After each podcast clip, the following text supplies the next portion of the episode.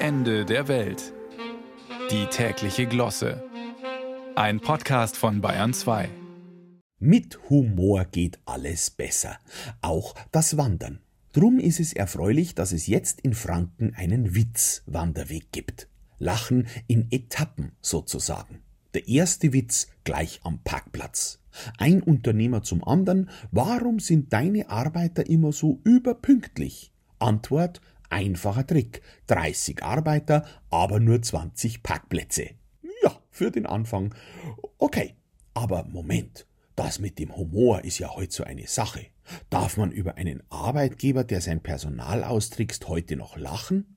Und überhaupt mit dem Auto in die Arbeit, das geht gar nicht. Das kann großen Ärger bei den Wanderern, äh, äh, pardon, bei den Wandernden auslösen. Also bauen wir den Einstiegswitz besser so.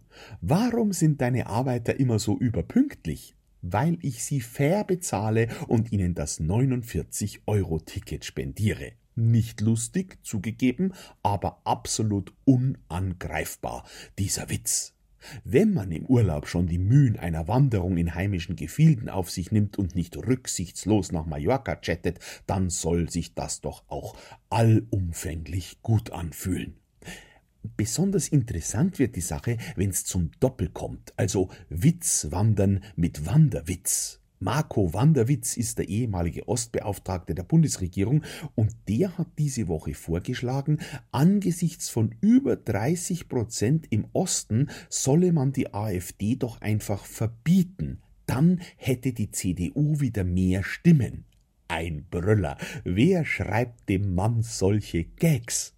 Herr Wanderwitz geht damit zwar nicht wandern, aber im deutschen Dauerwahlkampf hausieren. Womöglich hat er gehofft, dass ihm die CSU den Gag abkauft. Die ist diese Woche ja sogar gepilgert, also auch spirituell gewandert, zur Sommerklausur auf den Heiligen Berg nach Kloster Andex.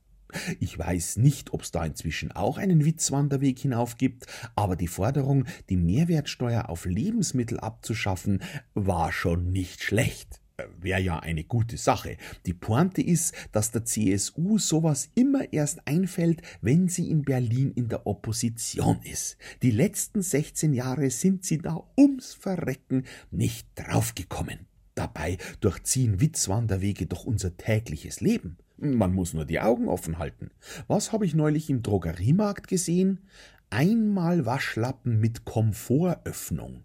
Da muss man erst mal draufkommen. Oder kürzlich eine Statistik über Hodenverletzungen im Frauensport. Also, die war ein Witz, natürlich. Das ist doch der Punkt. Wenn einem der Humor in die Wiege gelegt ist, dann findet man jeden Tag einen Witzwanderweg durchs Leben. Eben alles eine Frage der Perspektive.